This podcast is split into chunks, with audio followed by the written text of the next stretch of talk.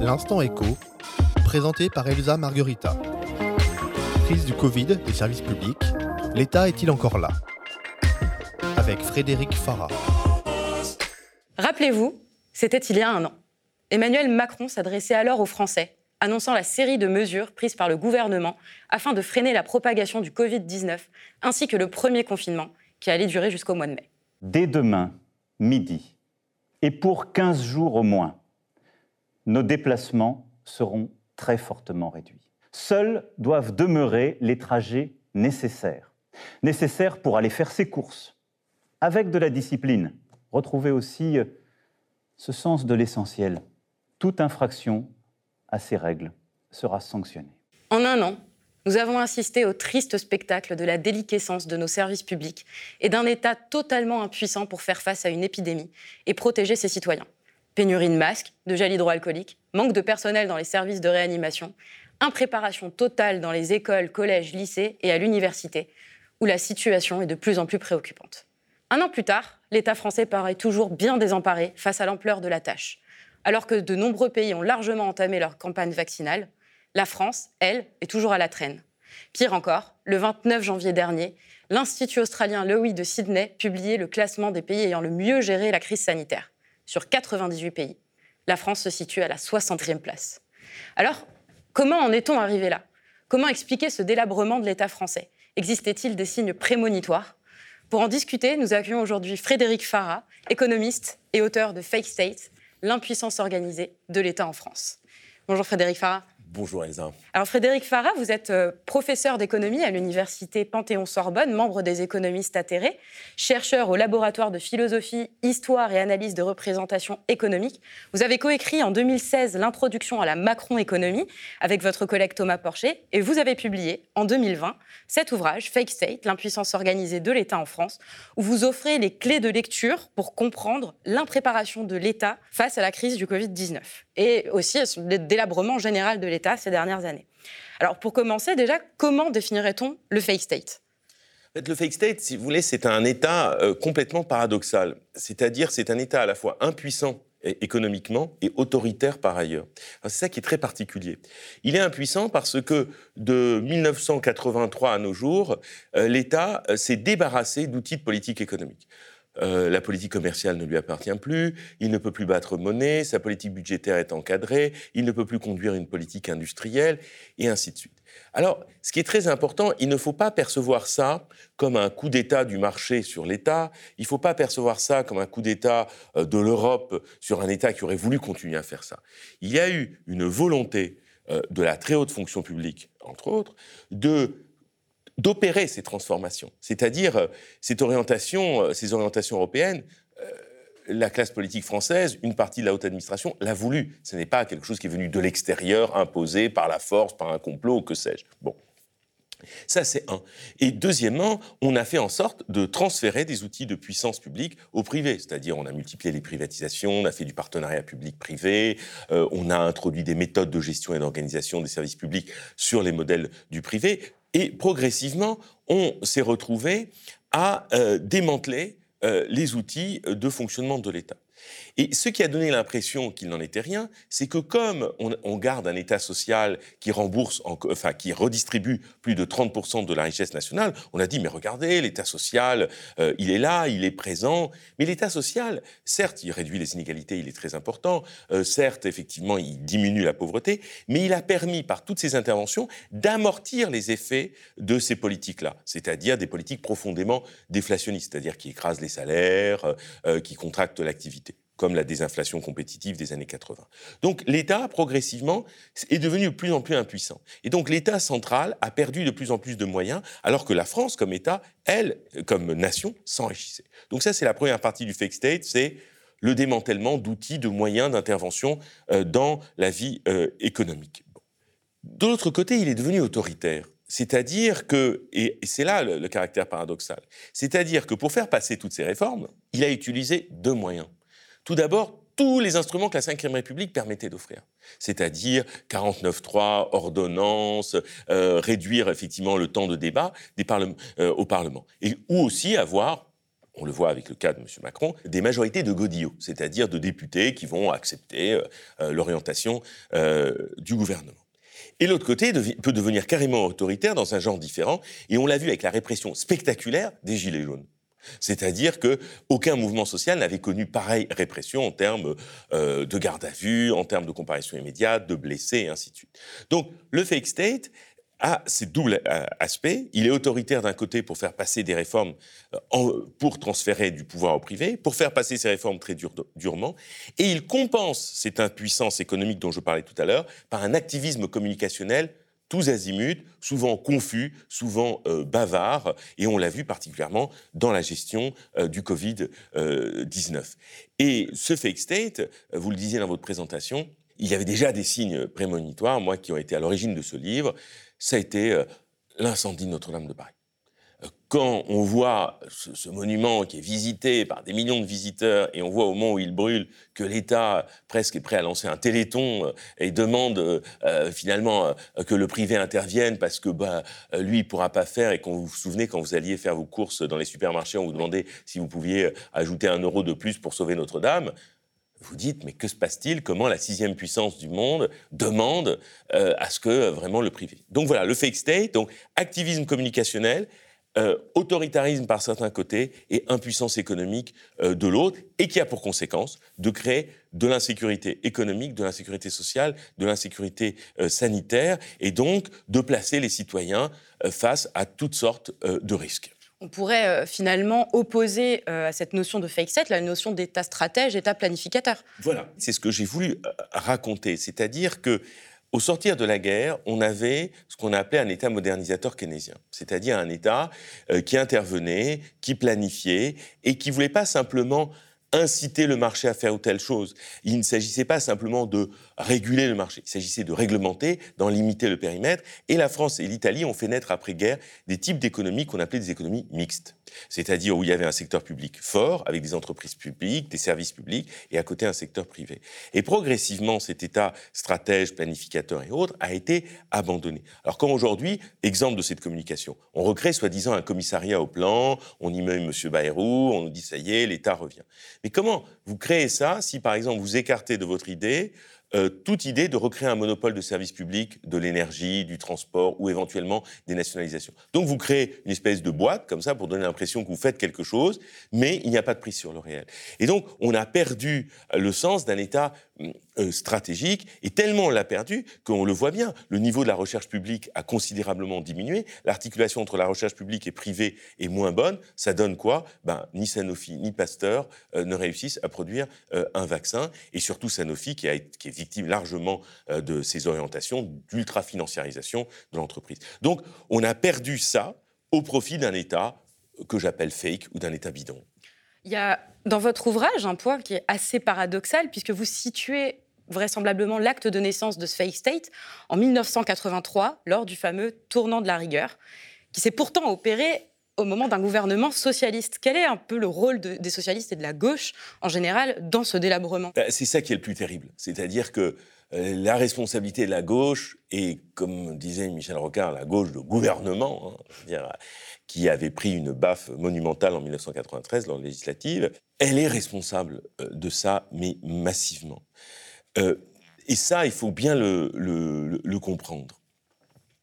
C'est-à-dire, et, pour ça, quand j'ai construit ce livre, euh, parfois il faut déplacer le regard, regarder ailleurs pour mieux comprendre. Et, je, je m'appuie beaucoup sur mes travaux, sur tout ce que produisent les sciences sociales et l'économie en Italie. Et c'est en lisant avec beaucoup d'attention un livre qui s'appelle La disparition de la gauche en Europe, qui n'est pas traduit en italien, de Barba et Pivetti, qui sont deux auteurs italiens, qui vraiment insistent aussi de manière importante sur le rôle de, la gauche dans cette affaire. Aujourd'hui, il y a un récit qu'il faut démonter. Quel est le récit qu'il faut démonter? Et qui est partout voilà, la gauche arrive en 81, elle rêve de faire une relance keynésienne, les autres ne font pas ça. Finalement, euh, elle se rend compte que ça tient pas la route, elle revient à la raison. 83, le tour d'un Comment ça, ça peut tenir? Quand on sait qu'à l'époque, entre 80 et 83, euh, la Banque de France n'est pas indépendante. Euh, nous battons monnaie. Euh, nous avons l'État contrôle toute une partie du secteur bancaire, à des nationalisations. pèse. François Mitterrand a été l'homme de la Ve République qui a disposé le plus d'armes économiques de 58 à nos jours. Donc voilà un homme qui disposait d'une artillerie économique considérable et il n'y a même pas vraiment de lutte et en 83, il cède. Et donc la gauche, à ce moment-là, va organiser euh, ce fake state avec, et j'insiste beaucoup là-dessus, c'est euh, Laurent Fabius qui joue un rôle euh, clé dans, cette histoire avec la thématique de la modernisation. J'aime à dire euh, que Laurent Fabius, c'est Macron à l'heure du Minitel. Donc, pour, pour, vous dire les choses, hein, c'est-à-dire que, en gros, il faut relire le discours de juillet 84 de Laurent Fabius qui parle de la modernisation. On croire un discours macronien avant l'heure, où on pourrait dire effectivement c'est Macron qui, qui copie Fabius. Et donc, qu'est-ce qu'on va faire les socialistes? Les socialistes vont effectivement vouloir réconcilier les Français avec l'argent, comme il disait ce sont les fameuses années 80, les années fric, comme on avait dit, il hein, ne faut, pas oublier. Et la gauche, elle va plus privatiser que la droite. Euh, la gauche va se lancer dans des réformes du marché du travail en défaveur des travailleurs. Et donc, c'est elle qui organise volontairement, par les choix européens qui vont être les siens, le désarmement générale, non seulement des politiques économiques que la droite va poursuivre, mais également elle va faire une politique très largement, comme les autres gauches européennes, comme euh, euh, en Italie, comme en Espagne et comme ailleurs en Europe, contre les travailleurs. C'est-à-dire que la flexibilisation du marché du travail va être très largement portée, promue par les socialistes. Quand on voit la loi El Khomri, c'était soi-disant un gouvernement socialiste. Bon, donc la gauche va rompre avec les travailleurs, va rompre avec un certain volontarisme et elle va tenir ce discours que tous les autres vont reprendre après de l'adaptation. Mot poli pour dire la soumission. La soumission à un ordre du monde et en mettant en avant euh, des éléments euh, qui vont servir de légitimité. Dans les années 80, c'est la contrainte extérieure, ça va être l'Europe, et la version 2.0 de la contrainte extérieure, ça s'appelle la mondialisation. Hein. si vous voulez, c'est la version un peu élaborée. Et donc, c'est ça qui est terrible. C'est-à-dire, la gauche a une responsabilité. C'est elle qui a effectivement promu, encouragé la libre circulation des capitaux. L'Europe de Jacques Delors n'a rien de socialiste. C'est-à-dire, comment on peut se dire socialiste et promouvoir la libre circulation des capitaux? Il y, a, une contradiction dans les termes. Et comment on peut être de gauche et défendre l'euro? Euh, Voir dans l'euro quelque chose de progressiste, quelque chose qui va en faveur des travailleurs, moi je me demande comment on réussit à le faire. Et donc, moi ce qui me qui est, attristant dans cette histoire, la gauche a fabriqué euh, le fake state, a fait en sorte, comment dire, que ce désarmement euh, a lieu. Donc sa responsabilité de cette fameuse gauche de gouvernement, elle est considérable. Est-ce qu'on ne pourrait pas voir également un problème dans la formation de ces élites euh, technocratiques aussi? Bien sûr, la formation de ces élites. Je pense, c'est ce que j'ai voulu montrer dans ce livre, que ce qui était important, pour ne pas être face à des grands englobants qui nous disent, bon, bah, le marché, l'État et autres, bon, qui est derrière l'État Je dis toujours le marché, l'État, la mondialisation. J'ai jamais dîné avec eux. je ne les ai jamais vus. Ils ont dit bonjour, je suis l'État. Bonjour, je suis la mondialisation. Bonjour, je suis le marché. Donc, retirons les masques, même si de saison, il ne faut pas les retirer, paraît-il, mais, mais retirons les masques. Et qu'est-ce qu'on voit? On voit derrière l'État ce que Bourdieu appelait la main droite et la main gauche de l'État. Donc la main droite, c'est la très haute fonction publique. Et la main gauche, c'est, on va dire, les autres fonctionnaires, parfois de catégorie B ou C. Et qu'est-ce qu'on a vu chez ces élites? Une mutation de leur formation. Et ce qui est très intéressant, se développe de plus en plus des élites ENA-HEC. C'est-à-dire euh, des élites qui, à la fois, ont la formation, on va dire, euh, publique, et en même temps, de plus en plus dans les cabinets, dans les gouvernements, François Hollande a été passé par HEC, une formation de plus en plus école de commerce, business school. On peut le voir aussi à travers Sciences Po. Sciences Po Paris, qui est une des lieux de fabrication de l'élite française, progressivement, même si feu Richard Descoings n'aimait pas ça, est devenu, par ses orientations, sa façon de penser, très business school. Alors je sais que Richard Descoings, de son vivant, il n'aimait pas qu'on dise que Sciences Po faisait business school, mais c'est très intéressant comment les mots changent et ce qu'ils disent. Autrefois, la, la section phare de Sciences Po s'appelait service public. Elle est devenue affaires publiques ça dit aussi un changement d'époque. Et c'est introduit également l'idée dans ces élites de banaliser l'État, c'est-à-dire de le penser comme une entité privée, avec l'introduction massive de ce qu'on appelait le New Public Management un peu partout, dans les universités, euh, dans les hôpitaux, euh, dans les administrations. Donc les élites ont eu de moins en moins conscience de porter quelque chose comme un intérêt spécifique de l'État. De plus en plus, ils l'ont banalisé, ils l'ont regardé comme une euh, entreprise privée, avec un horizon très restreint. Par exemple, l'obsession du benchmarking. Alors, c'est quoi benchmarking? C'est l'idée de voir quelles sont les bonnes pratiques qui sont faites ailleurs, il faut les importer. Donc, finalement, on était dans un degré zéro d'imagination. En matière éducative, il fallait être finlandais, en matière de marché du travail, il fallait être danois, en matière euh, de formation professionnelle, il fallait être allemand. donc, c'est-à-dire une, réflexion assez pauvre. Et donc, ces élites ont de plus en plus un imaginaire euh, business, quoi de plus en plus. Et si vous voulez, la question des élites est essentielle parce que quand on voit l'histoire de France récente, les transformations, les réformes éducatives sont centrales. Quand en 1870, euh, la France perd contre la Prusse, euh, il y a l'idée que c'est la défaite de l'instituteur français face à l'instituteur allemand. Et on dit qu'il faut une réforme éducative. C'est pas par hasard que l'année suivante, on crée quoi? L'école libre des sciences politiques qui va devenir Sciences Po. Quand on sortir de la guerre, on voit bien ce qui s'est passé. Qu'est-ce que font, euh, qu'est-ce qu'on fait au lendemain de la guerre On recrée un statut de la fonction publique en 46. On crée l'ENA. Donc aujourd'hui, euh, il faudrait en quelque sorte, dans cette phase de déliquescence de l'État général, repenser la formation des élites dans un sens de l'intérêt général et de sortir de cette espèce de collusion privée-publique qu'on retrouve où? Dans tout ce qui est pantouflage, rétro-pantouflage, où on voit les uns et les autres qui circulent, qui vont du public vers le privé, puis du privé reviennent dans le public. Là, si vous voulez, si demain même, je ne sais pas, on sortait de l'euro par exemple, mais on avait les mêmes élites, euh, les mêmes orientations, ça ne changera rien. C'est-à-dire, le vrai travail, il doit se faire là, c'est-à-dire dans la formation des élites, dans l'imaginaire, en quelque sorte, si je puis dire, qui habite euh, ces, élites-là et qui est un imaginaire de plus en plus commercial, de plus en plus économique. Pourtant, on pourrait arguer que les dépenses des administrations publiques aujourd'hui pèsent pour plus de 50% de notre produit intérieur brut. Ça paraît un peu contradictoire avec ce que vous dites. Voilà c'est là où effectivement la critique qu'on pourrait me dire, mais, alors, euh, mon bon monsieur, euh, bah, regardez le poids, et évidemment, avec toujours ce, ratio qui est mis en avant, sur lequel on pourrait beaucoup discuter, pour montrer qu'en gros, euh, la dépense publique, bah, c'est une dépense, donc c'est un coût, c'est un poids, c'est un frein contre l'économie. Oubliant que toute la richesse non marchande qui est produite et permettant de relativiser, si on avait le temps, effectivement, techniquement, ce rapport sur la dépense publique et son poids. Mon propos, c'est ne pas dire que l'État a reculé. Parce que si on dit ça, on loupe le truc. Si on dit ah non, euh, c'est le marché qui s'est imposé à l'État, on loupe le truc. Il ne s'agit pas de dire que l'État a reculé. Il s'agit de dire que la nature de ses missions, le type de ses interventions change. C'est pas le poids qui change, c'est la nature qui change. Et en fait, qu'est-ce que fait l'État? Effectivement, euh, il continue à dépenser. Mais allons jusqu'au bout. L'essentiel de la dépense publique, c'est surtout une dépense sociale. Donc quand on demande de réduire la dépense publique ou d'en contenir la progression, qu'est-ce qu'on vise derrière? La dépense sociale. Et si on vise la dépense sociale, c'est aussi souvent la dépense, c'est le revenu, la dépense sociale, c'est souvent le revenu de ceux qui ont rien ou pas grand-chose. Donc on voit bien que contracter la dépense publique ou en réduire la progression, c'est vraiment une politique de classe c'est-à-dire vraiment agir sur parfois les, plus vulnérables. Donc oui, l'État garde un poids, bien sûr. Il garde un poids, mais ce qui est intéressant, c'est de regarder la structure de ces dépenses. On voit par exemple que de plus en plus, par des mécanismes d'exonération de cotisations sociales, et surtout qui a profité aux grandes entreprises, la contribution à la solidarité nationale des grandes entreprises, c'est de la sorte réduite. On a vu, comment dire, que par des cadeaux fiscaux et des niches fiscales successives, qu'est-ce qu'on a vu? On a vu effectivement euh, les dépenses augmenter, les recettes se réduire. Bon. Donc, certes, l'État est là. L'État n'est pas parti.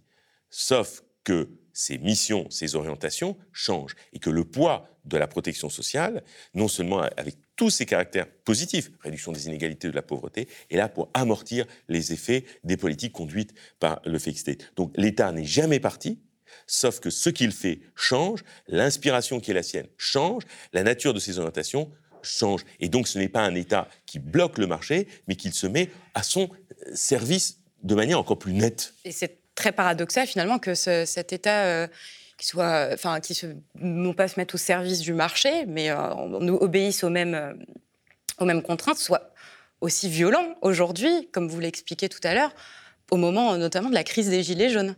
Oui, parce que si vous voulez, il y a un déficit quand même euh, de légitimité qui est considérable. C'est-à-dire, si on prend le pouvoir macronien, certes, il a été élu, je ne veux pas dire qu'il ne l'a pas été, mais sa base électorale, euh, son enracinement est très euh, modeste et très faible, si je puis dire. Bon. Et aujourd'hui, on voit quelque chose qui est en train de se faire. Alors là, vraiment, je, déplace le regard d'un point de vue politique. On a coutume de dire que nous sommes dans des démocraties euh, libérales, comme si ces deux termes allaient de soi historiquement naturellement. Qu'est-ce qu'on a vu historiquement? On voit que le libéralisme a été enrichi, complété, modéré par la démocratie, par le suffrage universel, par les droits sociaux, etc. Parce que le libéralisme, dans la première modernité, avec l'homme propriétaire, s'est accompagné euh, et accepté l'idée qu'il y avait le sens, euh, pourquoi la propriété a été si centrale dans les débats sur le socialisme, parce qu'on savait très bien que celui qui était propriétaire avait plus de poids euh, que celui qui ne l'était pas. Et donc, progressivement, à quoi nous assistons? Que cette espèce de mariage historique et pas naturel entre la démocratie et le libéralisme pour moi, est en train de connaître un divorce. C'est-à-dire que la part libérale euh, s'affirme, c'est-à-dire dans sa version économisme et presque libéralisme autoritaire, et la part démocratique recule. Comment elle recule? C'est-à-dire la capacité des citoyens sur les orientations économiques se réduit de plus en plus.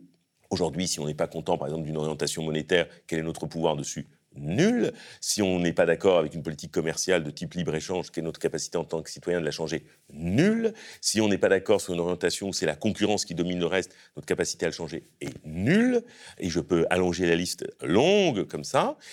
Et de l'autre côté, on explique que pour faire avancer l'économie, la démocratie sociale, c'est-à-dire les droits sociaux, doivent être arasés, limités, contenus. Et donc, il y a toute une part, effectivement, du plus grand nombre qui voit ses droits ou sa capacité d'agir se réduire. Et donc, il y a une rupture entre libéralisme et démocratie, qui est de plus en plus nette, où effectivement l'exercice de la démocratie devient un problème. Et donc, on voit un peu partout en Europe une logique extrêmement brutale qui se met à l'œuvre pour compléter pour aller plus loin dans ce type de réforme. Et c'est pour ça que je trouve qu'il était très intéressant d'observer le cas grec. Alors on pourrait dire la Grèce n'est que 2% du PIB, c'est un petit pays, ce n'est pas la France. Très bien, très bien. Il ne s'agit pas de faire des comparaisons bancales. Mais la manière dont on a imposé certaines réformes en Grèce, c'est-à-dire en balayant le droit parlementaire, en étant extrêmement dur. Je veux dire, les mouvements sociaux en Grèce contre les mesures austéritaires des années 2010 à nos jours ont été brutalement réprimés. Et je pense qu'il fallait bien regarder ça. Et nos Gilets jaunes l'ont malheureusement tristement vu. Et donc, Aujourd'hui, on le voit bien, regardez euh, les décisions qui sont prises en matière sanitaire, elles sont pour le moins opaques. Est-ce que le Parlement est vraiment saisi dans cette affaire? Pas vraiment. Donc c'est ça la composante aussi du fake state, c'est la composante hyper dure euh, qui, se joue là. Et moi, ce, qui m'inquiète aujourd'hui dans le fake state euh, et dans les choix qui ont été faits, c'est à la fois la réduction ou la liquidation progressive ou lente de la démocratie sociale, ce que Noël Burgi appelle l'état social minimal en Europe, et de l'autre côté, on le voit dans la situation pandémique, la réduction de nos libertés publiques. Donc en fait, on est en train euh, de mettre en place eh bien, des mutations inégalitaires et autoritaires. Pourtant, euh, il y a des tentative de sortir de ce fake state. On pourrait penser à, la fameuse formule de François Hollande, mon ennemi, c'est la finance. Est-ce que finalement, il y a un manque de volonté à en sortir ou c'est un impossible retour en arrière? Euh, Si je devais être un peu euh, excessif dans le propos, euh, j'ai presque envie de dire, le pouvoir ne veut rien. ne veut rien, si ce n'est que maintenir l'ordre existant. C'est ce que je dis dans mon livre. Il n'est plus l'arbitre de la lutte des classes. il s'est rangé derrière les intérêts du capital. En fait, la vraie bataille, c'est la bataille des récits, les récits qu'on raconte. Et il est très important euh, pour les promoteurs euh, d'une certaine inspiration libérale de naturaliser euh, les phénomènes économiques. Par exemple, aujourd'hui, il fait beau. Si quelqu'un aime le gris et la pluie, il pourrait se jeter à terre, crier je veux de la pluie, je veux du gris, bah, il fera toujours beau. Eh bien, il s'agit de naturaliser l'économie comme ça. Ah, la mondialisation, c'est inéluctable. Et regardez bien le, côté un peu problématique de l'affaire. C'est comment on prend des transformations techniques pour dire que ces transformations techniques entraînent des orientations politiques inéluctables. Certes, nous sommes à l'heure d'Internet. Certes, les coûts de transport ont été réduits à une époque. Certes, comment dire, l'information circule plus vite. Mais ça n'impliquait pas que ces mutations techniques entraînent la libre circulation des capitaux, la réduction des droits des travailleurs, euh, et ainsi de suite. C'est pas parce qu'il y a des mutations techniques A, ça entraîne forcément des mutations politiques B. Et donc, en fait, le récit que les élites transmettent, c'est soyez un peu mûrs, arrêtez d'être un peu bêtes, euh, le monde, il est comme il est, on ne peut pas le changer. Et quand vous relisez le discours d'Édouard Philippe qu'il prononce au Conseil économique, social et environnemental pour présenter euh, la réforme des retraites avant Covid, il y a un passage là-dedans qui est absolument lumineux, où il dit, bah, faut être raisonnable, hein, le monde il est comme ça, bah, il faut, faut faire avec ce monde-là. Et il faut instiller l'idée que le monde tel qu'il est ne peut pas changer, ne peut pas se modifier. Or, dire ça, un, c'est faux parce que les rapports de force d'aujourd'hui ne peuvent ne pas être les mêmes demain. Et deux, c'est nier tout un effort de notre histoire. L'effort de notre histoire, c'est l'idéal, comme nous dit Castoriadis, de l'autonomie. C'est-à-dire une collectivité s'assemble et décide qu'elle est maîtresse de son destin. Et que, en étant, en, ayant fait une élection, eh bien, ça veut dire que ce qui a été fait hier, on n'est pas complètement lié pour préparer demain. Donc, en fait, Bien sûr qu'on peut revenir en arrière, bien sûr qu'on peut faire autre chose, mais rien de plus important que diffuser la petite musique qui consiste à dire tout ce qu'il faut faire, c'est s'adapter, se soumettre, avec tout le discours défaitiste. On est une petite puissance, on ne peut pas faire grand-chose, notre avenir dans l'Europe, pas ailleurs. Et ça, ça nourrit la résignation. Donc, la manière de raconter l'économie, la manière de raconter la politique est extrêmement importante. Vous terminez d'ailleurs votre ouvrage euh, par une, critique des institutions européennes et en évoquant un retour à la souveraineté nationale. Est-ce que ce serait le remède au fake state? En finir avec l'euro, euh, en finir avec l'Union européenne telle qu'elle est, c'est un point de départ et c'est pas un point d'arrivée. Si le retour à la souveraineté nationale, la souveraineté populaire, ça ne donne pas naissance à un projet d'un État euh, stratège, euh, si euh, ça donne naissance à un projet droitier excluant, c'est pas souhaitable. C'est-à-dire qu'il s'agit de repenser la sortie pour quelque chose qui est pour horizon un, État stratège qui va conduire euh, bah, cette transition énergétique nécessaire, qui va avoir le souci de la réduction euh, des inégalités et qui va effectivement avoir une capacité à limiter et encadrer euh, largement le, marché. Et ça doit être un, projet qui ne doit pas être pensé juste contre ou ça ne doit pas être un projet excluant. C'est-à-dire, c'est un projet qui doit être ouvert, qui mobilise effectivement l'ensemble euh, bah, des, citoyens et qui doit rétablir la démocratie et qui ne doit pas se faire sur la base de désigner des boucs émissaires le lendemain, rejeter certaines catégories de la population de l'autre.